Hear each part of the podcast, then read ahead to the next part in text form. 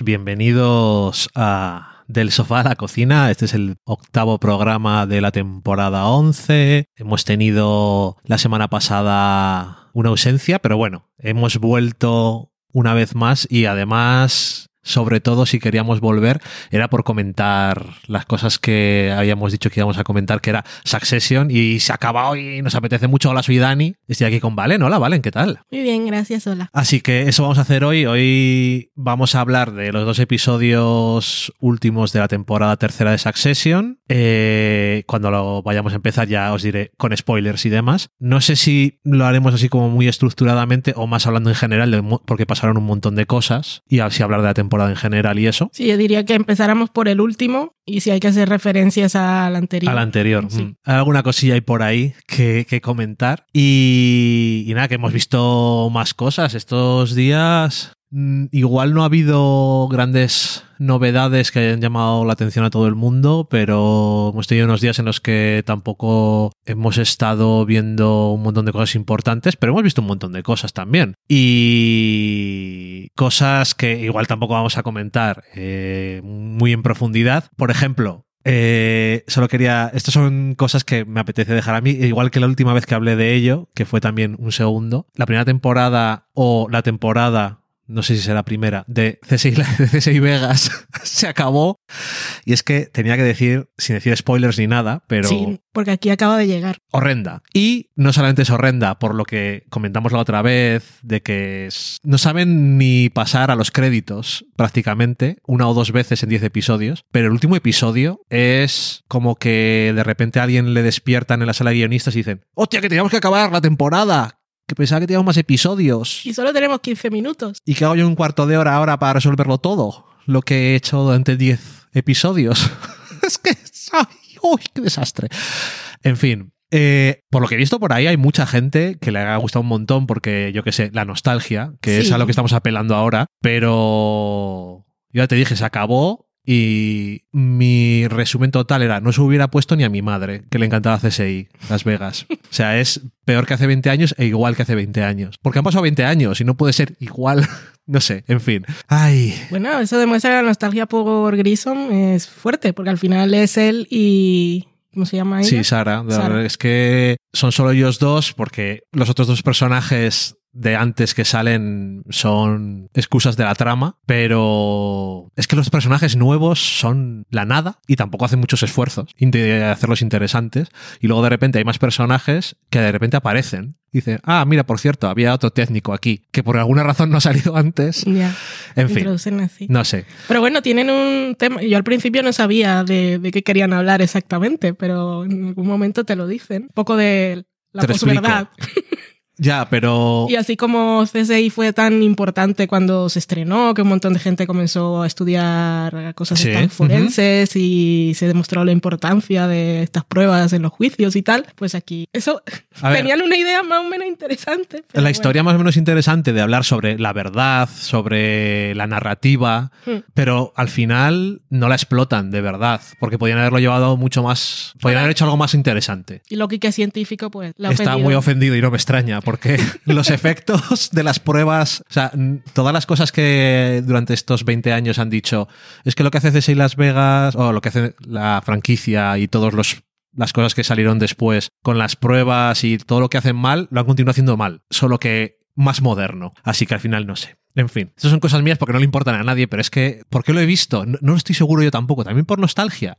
No lo sé. Y porque a partir de cierto punto, como hay una trama horizontal, digo, a ver cómo lo terminan. No sé, no sé qué decir. En fin, eh, otras cosas que quería comentar. Una cosa que me ha parecido eh, interesante como ejercicio es eh, en Netflix, que es una colección de ensayos sobre cine. Y como cualquier cosa que sea una antología o colección de ensayos, llámalo como quieras, tiene el problema de que es muy irregular y unos te pueden gustar. no digo la temática, sino estructuralmente y el punto de vista como son ensayos personales, eh, hay algunos que es que no me gustaron nada por el tipo que son, la forma en la que lo, han estructurado, y otros, aunque no me interesara para nada la película o la temática, me parecieron bastante interesantes. Especialmente un par de ellos, el primero y el de la animación, no me parecieron muy interesantes, ni especialmente bien hechos, pero los demás, en una forma o de otra, tenían su cosa. Sí, esto se escribe Boir con V y está producido por David Fincher. Esto lo digo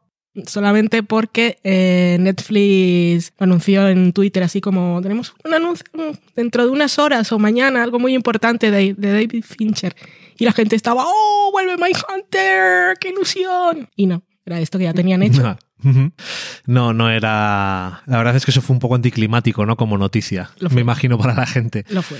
Eh, por cierto, que volvió Iso en Filadelfia. Yo creo que la comentaremos cuando se termine, porque tal.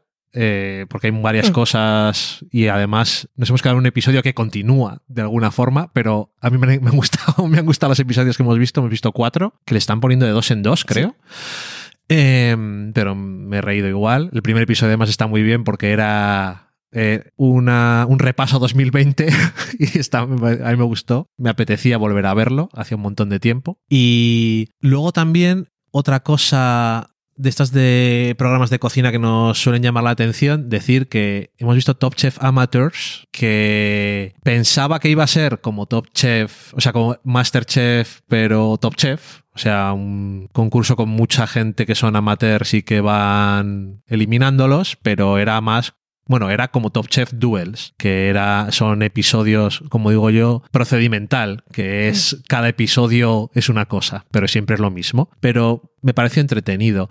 Aquí en España se puede ver en Hayu, que es una plataforma nueva que hay que yo creo que tiene todas las cosas de Bravo, más o menos. Así que todo fans de Top Chef, todos los programas de Top Chef, el Masters, las temporadas originales, las típicas, los duelos, amateurs, y también fans de Real Housewife, todo. Y em, fans de True Crime, hay unos, estuve viendo los programas que había y son geniales porque aparte hay casos, el caso de no sé qué, que no sé quiénes son, pero luego hay boda y muerte, y entonces cada episodio es una cosa así, o asesinatos en Navidades, o asesinatos por la mañana, es un poco poco, ridículo. También están todas las cosas de, de las Kardashian, los Million Dollar Listing. O sea, si os ese tipo de programas, es que están todas las temporadas, están con subtítulos, se ve súper bien y están a ritmo de Estados Unidos. Entonces. Que a lo mejor es el típico, eh, típico tipo de programación que mucha gente puede considerar trashy y hmm. demás, quitando Top Chef, que tiene un cierto. Eh,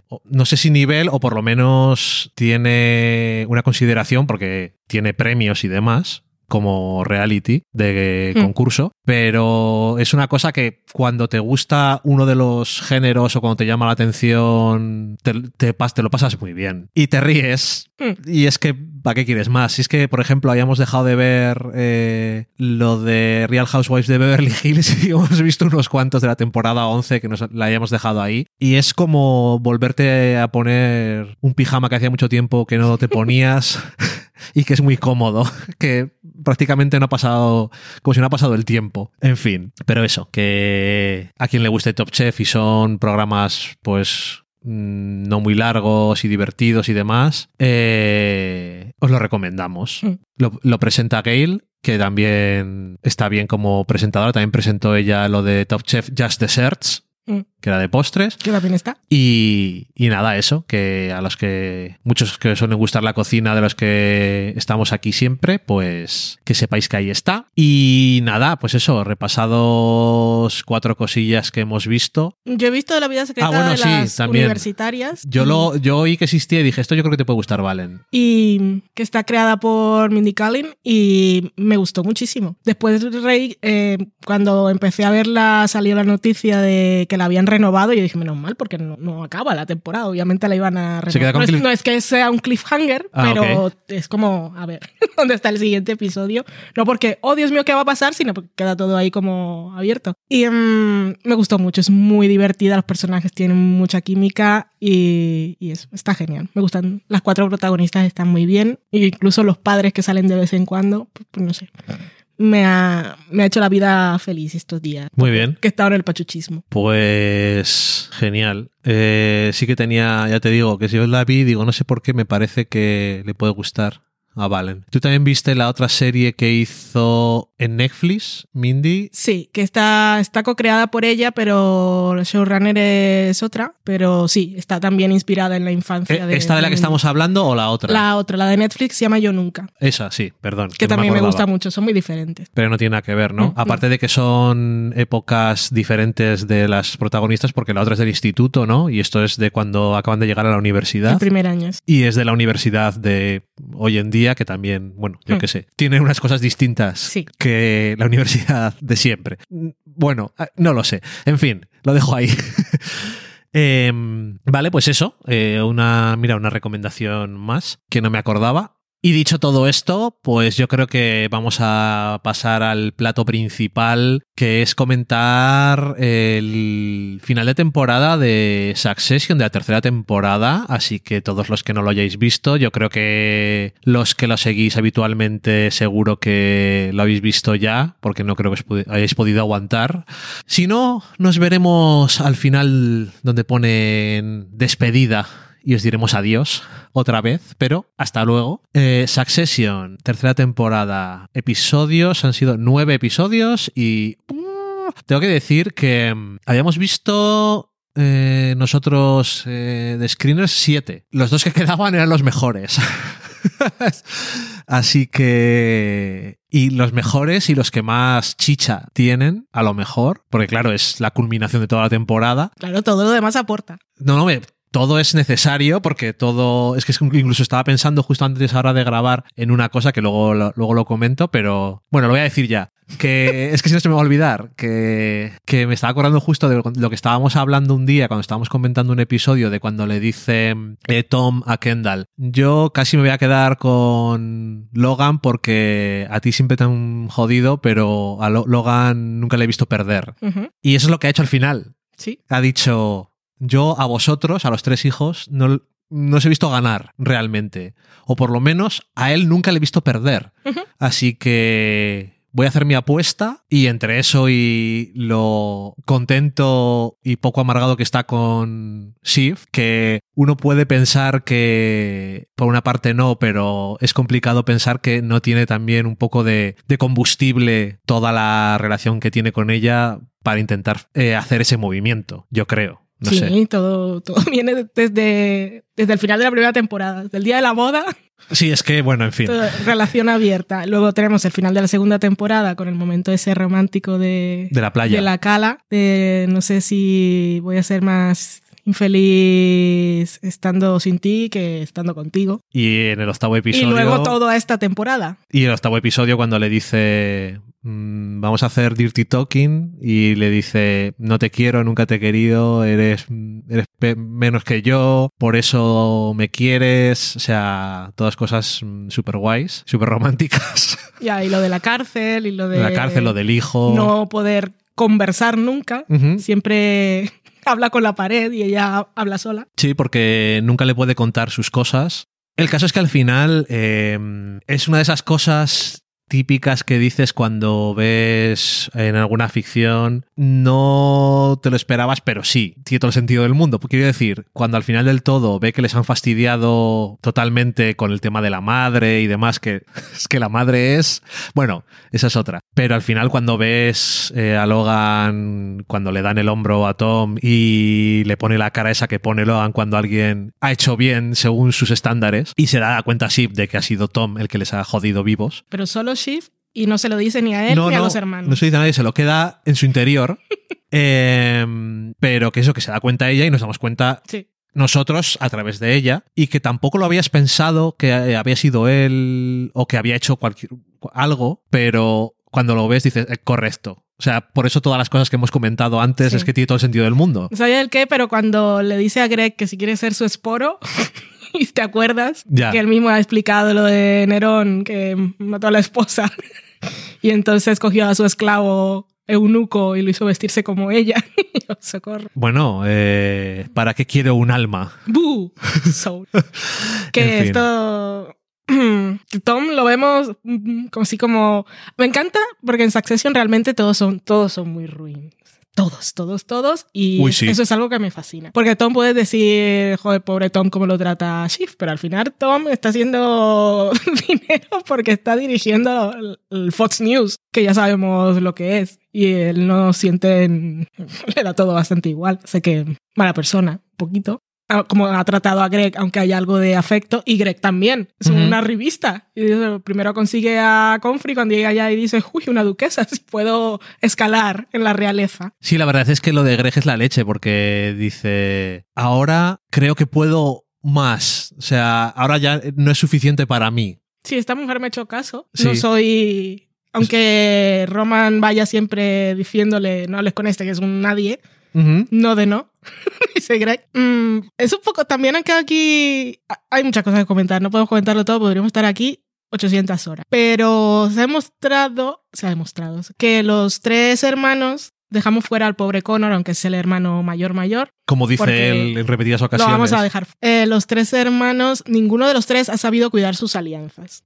Y por eso al final toda la gente lo... Porque eh, Kendall se equivocó cuando le compró el, reloj a Greg. Greg es fácil de complacer.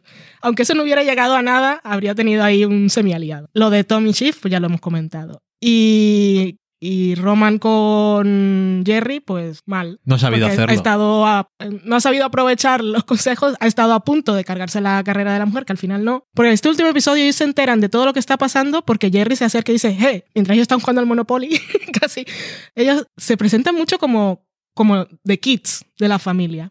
Empiezan jugando, no se enteran de lo que está pasando, Jerry les dice, ojo, aquí hay movidas, hay gente viajando y tal, y entonces ahí es cuando empiezan a moverse. Jerry después desaparece porque entonces a ella la llaman al círculo privado y dice, aquí os quedáis. Cuando entran al final a la sala donde está Logan, que ahí están los mayores. Está Logan, está Frank, está Carl, está Jerry está Kerry, pero no es la mayor, pero sí en estatus. Los y ellos llegan como los niños. Sí, sí, los adultos de la habitación y han llegado los niños. A ver, yo me, yo me ocupo, vosotros tranquilos, sí. yo os cuido. Que yo, a mí me gustó mucho, luego comentaremos más en detalle las escenas y tal, pero verlos reunidos por primera vez a mí me emocionó porque es algo que a, a mí me habría gustado que pasara, pero nunca me imaginé que podía pasar porque por el tipo de serie que es. Pero lo mejor es que pase y que fracasen. Entonces no había contado con esa posibilidad que es más bonita aún dentro del contexto de Success. Pero verlos ellos unidos y, y fracasar fue muy fuerte.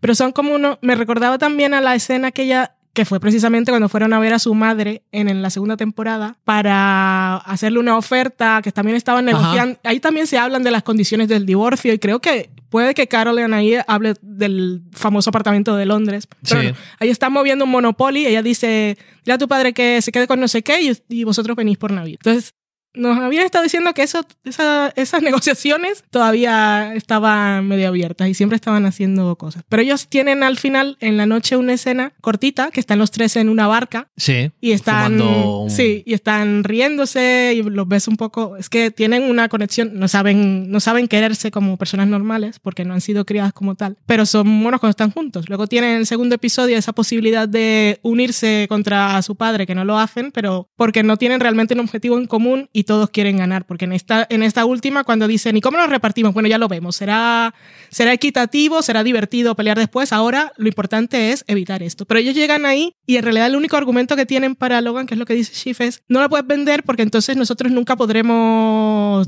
solo podemos hacerlo si eres tú y no él. Y eso o sea, no, niños, no habéis aprendido nada. Entonces es. porque en realidad no, no tenían ni un plan, ni es que podemos hacer tal cosa. O sea, no. Era no super majority. Porque entonces no lo quitas, sino entonces no podemos ser nosotros los CEO. Si nos lo quitas, no podemos jugar. Ya. Y entonces decía, dice, ya. Es verdad que yo tampoco me esperaba que se unieran de esta forma, sobre todo por Roman, que se le ve. Hombre, estos dos últimos episodios. Ha estado muy bien, Kieran. Trabaja mucho las caras de estar a punto de desvanecerse o vomitar. porque entre el momento del dick pic que le manda a su padre por error eh, y cuando está decidiendo que vale, que se une con sus hermanos contra su padre, que es lo que más le duele del mundo. Porque es el menor y en el fondo sabemos que Raman lo pasó mal por sus hermanos y por su padre. Tuvo una infancia un poquito complicada, muy rica, muy millonaria, muy sabrosa, pero un poco complicada. Y en el fondo parece, a pesar de ser tan siempre haciendo bromas y cínico, que es claramente un mecanismo de defensa, cuando le saca a, Logan de qué me ofreces, amor, es como, en realidad él sí tiene como esa aspiración de podemos ser una familia y por eso quiere, por eso se enfadaba tanto de que quisieran romper las cosas. Sí, bueno, que eso, que yo no me esperaba que se unieran ellos tres y como dices tú, que en el momento en el que se han unido, incluso a pesar de todo lo que les ha pasado entre ellos, a pesar de Kendall que tiene momentazo... Mm, Otro Emmy. Revelaciones eh, tirado por el suelo, que tiene unos planos de la leche, esa secuencia cuando le están consolando como bien saben con mucho amor tocando se la cabeza. Es que eso, eso es un óleo sobre el lienzo del Renacimiento, no sé de qué, es, que es un cuadro, porque está él sentado en el suelo, está Roman... ¿De cuclillas? Eh, Roman está apoyado como en sus... o sea, está tocándole los hombros, está Ah, sí, en esa vale, sí. Y, y está, de, espaldas a la cámara, tocándole la cabeza y está como más alta y está todo en contrapicado, pero aparte el ángulo es perfecto con eh, el, edificio que, el edificio que está al fondo. Y, es, y el cielo azul y todo terracota y el sol italiano, es, es, es maravilloso. Seguro que está inspirado en algún cuadro, pero... No lo sé, pero la verdad es que es la leche. Eso que a pesar de, de todas estas cosas se, se junten al final y dices, oh, se van a juntar al final y van a hacer algo y de repente llegan y es todavía más dura la caída. De ahora el fracaso es peor porque habíamos puesto atrás nuestras diferencias, todos nuestros problemas, y nos habíamos unido y Roman se mantuvo. Y Roman se mantuvo fuerte. Porque al fin, Logan, en realidad, él sabía que no le caía mal a Matson. Sí. Y Logan, cuando ve cómo está la situación, dice: No voy a intentar convencerlos a los tres, voy a intentar convencer a este. Y mm. no era. Tampoco le estaba diciendo una locura. Pero los mira y le dicen no.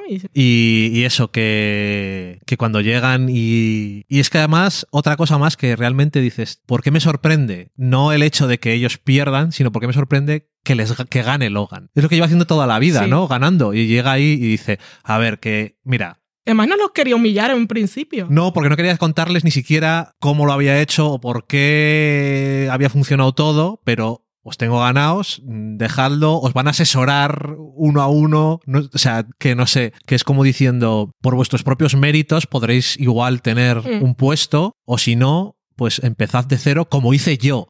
Y como por eso conecta tanto con Matson. Sí. O sea, hay una complicidad como desde el inicio, como un respeto, porque ninguno de los dos, o sea, no se, caen, no se caían bien. No. No se habían conocido nunca, no se nos habían visto. Y Matson sabemos que es un poco... Un poco asshole, es lo que es. Bastante asshole.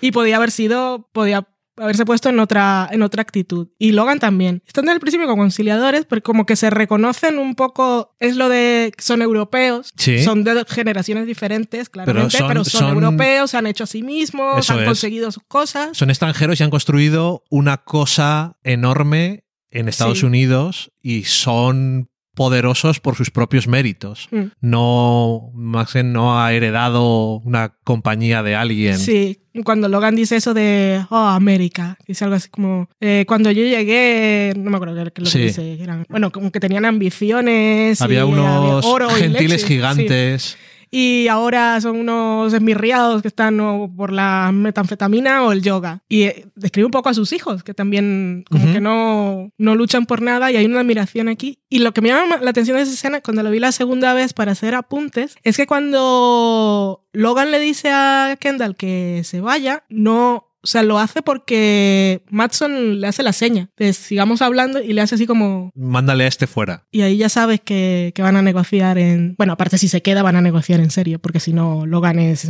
Me voy. Y tenía la excusa. Tengo una boda. Es como, no me gusta eh, hacer esto, o sea, no me gusta lo que me estás proponiendo y sin embargo me estoy quedando, Roman, vete ya ahí a la boda o lo que sea. Un poco como, niño, nos quedamos los mayores también. Sí, sí, sí. Que por cierto, que como el último episodio tiene tanta chicha, que no se nos olvide el anterior, solamente para empezar, comentar una cosilla que es que me llama mucho la atención y es la supercorriente de Kendall se ha muerto. Al final. Y yo digo, pero ¿cómo se va a morir? Claro que luego empieza el episodio 9 y se había quedado y se había caído a la piscina y le habían llevado al hospital o algo. Entonces, bueno, yo qué sé. Mm, yo había leído de menos y otros de más. Sí. Pero. Porque yo lo había leído más como un mood y algo más. Un Loving Life como Mad Men que decías tú Como una representación de. Obviamente se está ahogando en la vida, pero no no pensé que, pero si se va la hija, se queda solo, la botella se cae, entonces si podías leer, podías sentir un poco de peligro igual, le puede pasar algo, pero nunca, o sea, no lo pensé, pero nunca jamás habría pensado que lo iban a matar y que el segundo, el, otro episodio iban a lidiar con eso. Pero es que la, en Estados, fue sobre todo en Estados Unidos, se pusieron muy así porque había salido justo ese día la, el perfil del New Yorker que lo podéis buscar y que habla mucho de la forma de, trabajo de Jeremy Armstrong. Jeremy Armstrong ese es el otro. Jeremy, ¿cómo se llama? Strong, Jeremy Strong. Y mm, hay declaraciones de compañeros de reparto de frasecitas de cómo trabajan y entonces si lo miras así puedes decir que es un poco pesado. Sí, hombre, es un poco eh, intenso. Como, como, todo el mundo que es de método. Y entonces como salió esa misma noche, la gente dijo esto es ya despedida y tal. Y luego HBO no pasó screeners del siguiente episodio. Entonces fue toda una semana para especular. Había en críticos, sobre todo en Estados Unidos, estaba muy... se ha muerto porque claro, el personaje ya no tiene más a dónde ir. La conversación que tuvo con Logan sonaba a última conversación y él ya no puede escapar y entonces no pueden, porque había también mucho, es que lo llaman el, discurso, en, cuando ahí pasó con Ted Lasso también, diciendo discourse, cuando hay un tema así de, de la temporada en el que una narrativa de la gente que está viendo la serie. Y en esta temporada lo que decían muchos era que la serie se estaba repitiendo. ¿Por qué? Porque estaban otra vez con lo mismo de Kendall versus Logan y no estaba, no estaba avanzando. La serie, ya sabes lo que pasa con las series cuando, cuando una serie tiene una temporada temporadas. y tiene una temporada muy buena y tiene audiencia, o sea, es popular y tiene reconocimiento crítico, ya lo pasó con Ted Lasso.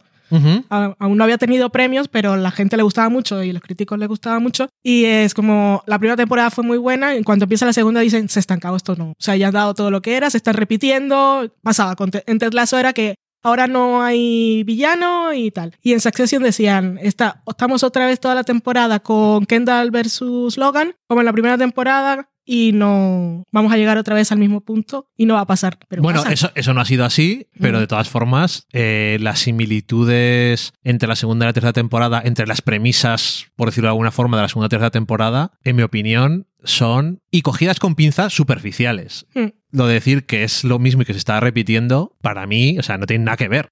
Mm. Pero bueno, yo qué sé, que eso, lo mismo, lo de Ted vamos, si se parecen en algo las temporadas o que también decían mucho, no tiene urgencia narrativa a la segunda temporada, mm. más mentira no puede ser. el juego, tal, todo, mentira. no hablemos de, lo que, dicen los demás. Que quería decir que eh, eso, mucho lo del final del octavo episodio, que todo lo de la muerte y todo esto. Antes, yo quiero decir una cosilla, quédate con el final del último episodio. Es que de pasaron muchas cosas también en ese octavo episodio. Sí, no, sí, yo iba a pasar a otras, pero dime. Vale, no, es que es una que luego seguramente no va a salir y, quiero comentarla, y es lo, lo del dick pic de Roman y todo el error.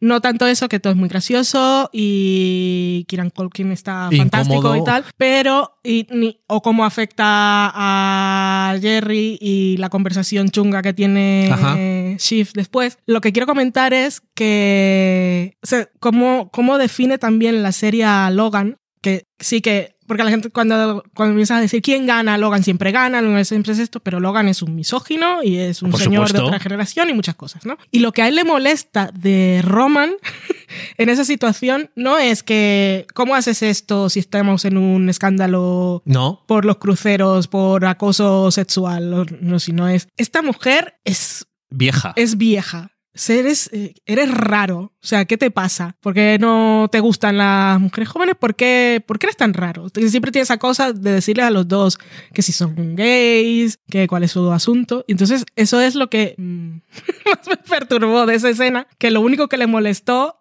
fue que lo estuviera haciendo con Jerry, no porque estaba irrespetando a la... O sea, podía haber dicho mil cosas. Sí. Y lo único es, es una mujer mayor. Hombre, ¿no ves o sea, cuando ¿cómo puede ser? en otro momento le dice a. Roman señalando a Kerry, fíjate, qué mujer más atractiva y joven como... Y no piensas, tú eres el señor mayor asqueroso. No, No, lo ves no, del otro lado, no se puede. Esto es así, vale, esto es cómo funciona. Pues Yo lo que quería decir del octavo episodio es, como prácticamente todos los episodios, pero eh, a mí me pareció que era un gran ejemplo demostrando la maestría que tiene Succession de hacer escenas de dos personas hablando. Hmm. Y todos los episodios tienen algún ejemplo bueno, pero el octavo episodio con eh, la conversación entre Logan y Kendall Hmm. y la conversación entre Shiv y Caroline Hmm. son, en mi opinión, dos de las mejores escenas Sí. de la temporada. La escena de Caroline y Shiv es brutal, Hmm. horrible, a niveles spiritually, mentally y todo. Y la escena de Kendall y Logan es horrenda. O sea, todo lo de cuando le dice al hijo que venga y que, pruebe, y que pruebe la comida. La mozzarella. Es que, ¿te gusta la mozzarella? Bueno, no mucho. Prueba esto a ver qué tal. O sea, todo el, el juego ese de a ver si me estás envenenando, Mm. es que es, pero es broma, pero serio. Y bueno, toda la conversación que tienen, yo soy mejor que tú, tú eres, ¿qué eres? Eres un asesino y un drogadicto, no puedes decir que eres mejor que yo. Y todo el, el aplastamiento del espíritu de Kendall, extra, porque no le hace falta a nadie, básicamente, pero es que es brutal. Y entonces luego cuando empieza el noveno episodio y está leyéndole el cuento, aunque luego dice, tráeme algo más de acción, que esto es un poco para niños, pero bueno, está como actuando, es que es una, esas dicotomías de Logan actuando como abuelo Sí. al mismo tiempo que prueba esta comida a ver si está envenenada el episodio anterior. Es que es una cosa que, claro, hay gente que puede decir, ¿puede coexistir todo esto? Es como la pregunta típica que to- en todas las entrevistas y en todos los estos sale de que Brian Cox le había preguntado ayer a eh, Jesse Astrom si quería a sus hijos y en principio le había dicho que sí. Aunque ahora, por lo que ponías tú en tu artículo, ahora dice, hay consideraciones y Ahora, hay- ahora haría algunas notas al y respecto. algunas anotaciones, pero bueno, que la partida es que sí, a pesar de las cosas que hace, y esa que hay mucha gente que puede decir, pero no me creo que una persona que hace esto pueda hacer lo otro, pero yo realmente lo sigo viendo como que el personaje de Logan no puede ser de otra forma. O sea, tiene que convivir en esas contradicciones y al mismo tiempo cosas que son tan claramente que, que es imposible que sea de otra forma. Es un hombre de otro mundo y es mm, misógino, agresivo, eh, descartando las vidas no importantes. eh, el dinero es el jefe, el hacerte a ti mismo, el ser un hombre. Hmm. Y al mismo tiempo la familia es, es lo más importante a pesar de lo otro, pero te puedes también, puedes cargarte la familia hasta cierto punto para ganar en lo demás, porque la familia siempre sigue estando ahí de una forma o de otra. No sé, es que es, es brutal. El último episodio, yo el momento en el que ya estalla y llama a la exmujer, Ya. que como dices tú en la segunda temporada, dice, me parece cuando está hablando con eh, Sif y Rom, eh, Caroline les dice, están hablando y en algún momento dicen, incluso podría plantearse reabrir el, no me acuerdo cómo se dice en castellano, el, el divorcio, el settlement del Hmm. divorcio. O sea que es una cosa que son procesos que para este tipo de gente Sí. los divorcios nunca están cerrados. Mm. Si hace falta tener un punto de apoyo para hacer alguna cosa Sí. o para sobornar, entre comillas, a alguien o para conseguir lo que quieres. Y, y me hace gracia también, me hace gracia. Mover alguna propiedad. Eso es. Y me hace gracia, entre comillas, también cuando dice, cuando está hablando la madre, que decían que en algún momento habían grabado o habían pensado en el, en el momento del guion que Caroline iba a estar allí para decírselo en persona. Pero me parece tan brillante mucho que sea en teléfono. Porque, Es todavía menos importante para ella. sí. Sus, sus hijos y sus problemas. Aparte que funciona muy bien dramáticamente porque si llegan y ella está ahí, Ya, no tiene, no es sorpresa, ¿no? Pero que hable con ellos, pero es que es mejor aún. sí. Y ay, déjame, estoy cansada, no quiero Sí, hablar más de esto hoy. mm, Y dice, Peter está ilusionado. Eso es. Y me- no me acuerdo si, si es Roman o Sif que dice, pero ya nos has traicionado por este señor Sí. El mismo día de la boda. Sí. O sea, ni siquiera has tenido que esperar unos pocos días, cuando claramente es un señor, por cierto, el señor con el que se ha casado, Es súper patético. pero que se, se le ve de, hasta cierto punto, eh, ni Logan, los hijos un poco se preocupan, pero Logan no se preocupa por él porque le ve tan venir. Sí. O sea, es, es un señor tan obvio. Al final no se casaban porque no llegaba Logan. Es como estaba el señor preocupado porque no venía su exmarido. La persona El- el más exmarido importante de la fiesta. es, sí, Tiene mucho dinero. en fin, pues eso, que como es tan, es un señor tan obvio, eh, no le importa a Logan. Mm. Pero bueno, que eso, que ese momento, que lo hagan por teléfono, a mí me pareció que es una de esas cosas que probablemente no es lo primero que piensas, pero después repensando cosas llegas a ello y cuando lo filmas dices, esto es todavía mejor de lo que Mm. habíamos pensado. Y es brutal cuando después, desde que llega, desde que Sip se da cuenta de lo de Tom, cómo está escenificado y todo eso, y el plano final, es que nunca te, me podía imaginar que iba a acabar así como plano final.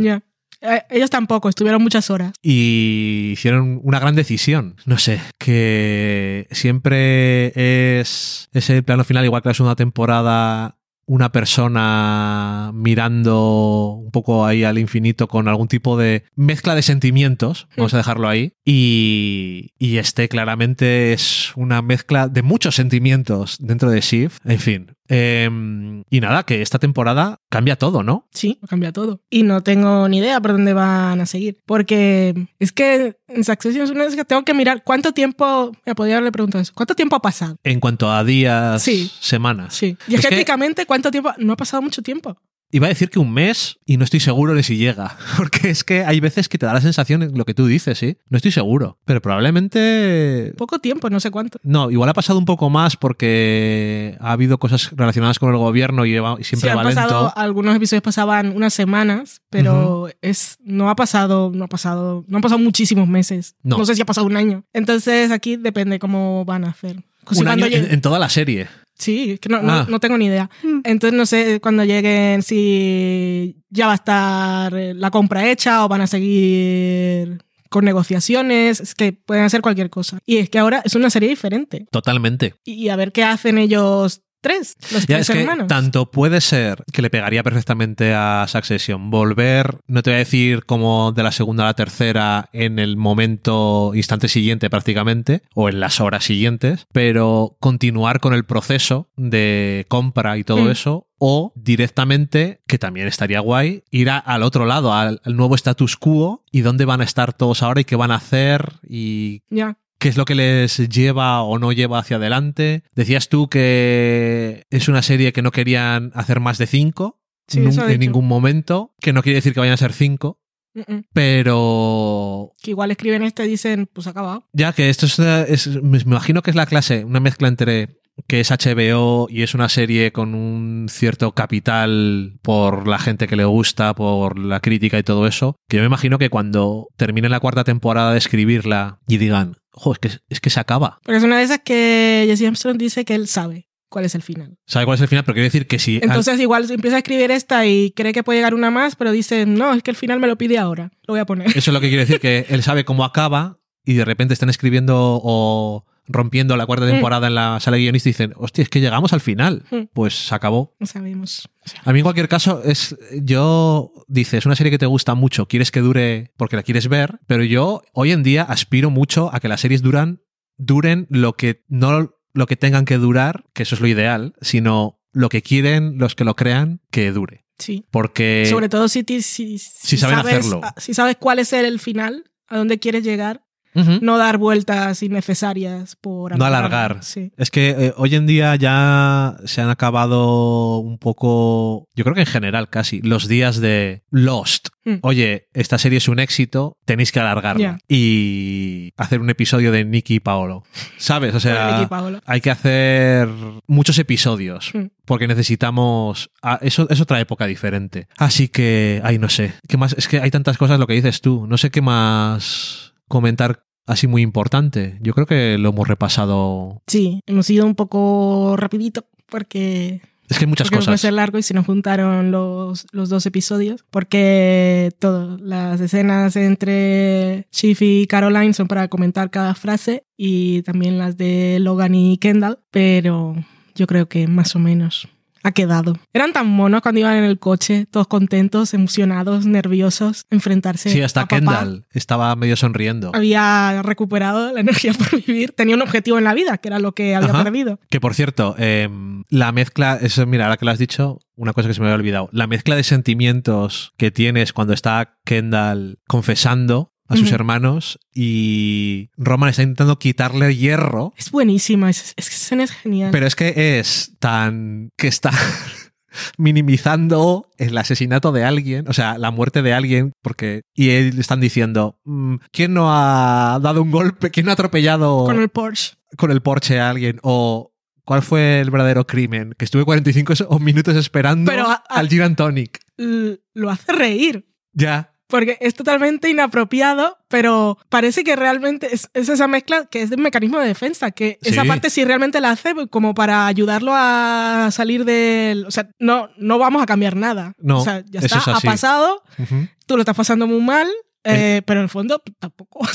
o sea, esa parte de cuando dice, es yo te veo como un héroe, intentaste salvarle y esas cosas, que puede quedar un poco así, pero eso cuando hace la broma de yo tuve que esperar hora y media que me pusieran el vodka, pues hasta tú te ríes porque es gracioso y hace reír a Kendall que parecía imposible en ese momento. Porque Después sigue llorando. Es un poco como humor negro en un funeral. Sí. Que te ríes porque... Y viene bien. Porque es una, es una cosa que es complicado sacar de otra forma. Y además es que como este hombre, como Jeremy Strong es de método, pues la risa entre las lágrimas es tan natural, que es tan creíble, que seguro que es una toca de pelotas trabajar con él. Y obviamente nosotros no trabajamos con él, solamente disfrutamos del resultado. Y en esa escena es muy bien lo de que aunque en el perfil ese del New Yorker y mucha gente comentara que qué pesado porque eh, Jeremy Strong dice que él se sorprendía que la gente pensara que esto era una comedia, porque para él estaba haciendo Hamlet, que queda así como este pirado tan intenso, y había una declaración de Kieran Culkin que decía que sí, que era una comedia y que era todo muy divertido, pero aquí se ve que pueden coexistir esas dos formas de ver la serie, que es lo que hace la serie grande, porque es una, es una sátira y tiene muchos momentos de humor, pero el personaje de Kendall es súper trágico. y él no puede interpretarlo como una comedia. Pero y para él no es una comedia nada. Claro, pero tú tampoco. Él tiene para el personaje. Tú tienes momentos en que te ríes de él. Sí, pero eso no tiene nada que ver. Pero no te ríes con él, porque para él nada está haciendo gracia. Entonces, a mí me parece bien. Y cuando él está intentando hacer bromas como si fuera una comedia, te estás riendo de lo patético que es. Te ríes de él. Sí, sí. Sí, yo. A mí no. De hecho, me parece que si, ese, si él pensara que esto es una comedia, esto sería una serie muchísimo peor. Muchísimo peor, es mala. Diferente. y sería peor. O menos buena, probablemente, porque sería mala. algo sacarían. Jolín, no sería tan buena como es. Correcto. en fin. Eh. Correcto, pues nada, Succession. Como no nos gusta, pues podríamos haber estado dos horas probablemente hablando. O sea, si hubiera, si tuviéramos delante una, una escaleta de las escenas de los dos episodios, podríamos haber comentado todos. Es que yo lo tengo aquí, por eso me hice las fotos de la libreta, pero no quiero mirar porque si no nos quedamos aquí eternamente. Pero además de verdad, porque es tan... No sé, es que los dos últimos episodios son buenísimos. Me da pena que justo no llegáramos para grabar porque seguro que nos olvidamos algo, pero es todo una maravilla impresionante. Y por cierto, los que hacen el, la búsqueda de sitios donde se graba y tal, en hmm. Italia, en este caso, que es un sitio que es muy chulo, pero además es un sitio muy concreto porque tiene una mezcla esa de, bueno, como es muchos sitios en Europa, incluso aquí en Castilla, la aridez hmm. mezclado con las cosas viejas. Hmm. Y la tierra y los espacios abiertos y el sol. No sé, es una sensación que es, sin poder decir algo muy concreto e inteligente, puedo decir que ayuda al ambiente del episodio. Eso quería decir. Pues muy bien. En fin, pues nada, queremos que vuelva a Succession antes que normalmente. Sí. Y cuando digo normalmente es que la última vez. Sí, ahora no, si no, si no hay pandemia mundial o alguna si no hay, Si no hay pandemia mundial, dice, si no... Una nueva, porque esta ah, otra, diferente, porque esta continuamos estando. Claro, no, pero para esta ya hay protocolos en marcha y ya te adaptas y lo que hay. Ok.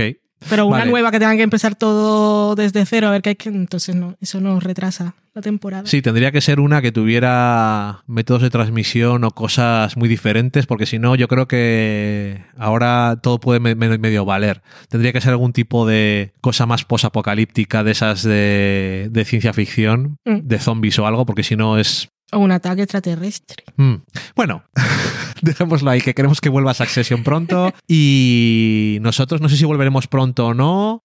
A lo mejor nos da para grabar un episodio, a lo mejor no, porque yo creo que estos días que son muy navideños, yo igual no tengo tanto tiempo libre para montar y eso. Así que, por si acaso, todos son sorpresas que pueden ocurrir en la vida, pero por si acaso yo creo que nos vamos a despedir hasta el año que viene, que volveremos con un programa normal o con un lo mejor de nuestro año que nos suele gustar. Y... Si no volvemos muy tarde, si volvemos después de Reyes, porque tú antes Entonces lo hacemos. No, tienes vida.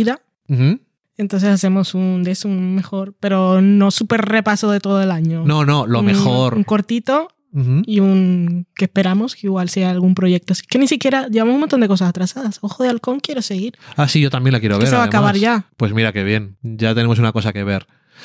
Eh, sí que es cierto, pero yo qué sé, hay días que se te junta todo y... En fin, pues nada, que nosotros os dejamos una semana más y nosotros estamos aquí una semana más y un día más con Loki, entre los dos haciendo cosas muy bellas. Hoy, no sé si os acordáis, el último día que grabamos eh, yo lo tenía de, de cara y hoy le tiene Valen hmm. de cara. Siempre reparte un poco la belleza de forma equitativa. y nos bendice a ambos con su belleza. Es así. Ay, en fin. Pues nada. Feliz Navidad. Nos escuchamos. Y feliz, Navidad. Bueno, sí. Feliz Navidad, feliz año y todas esas cosas, por si acaso. Adiós. Adiós.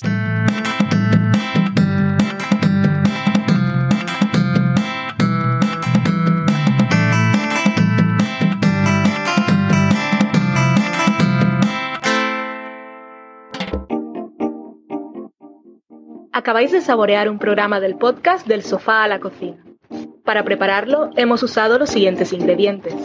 Un Dani, una Valen y una licencia Creative Commons, reconocimiento no comercial compartir igual.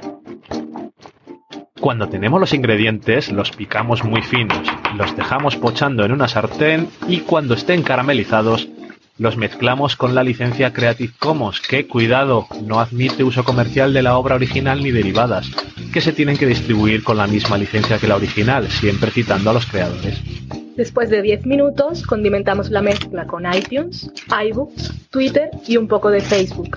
Si no encontráis las adecuadas en el mercado, buscad el nombre del blog.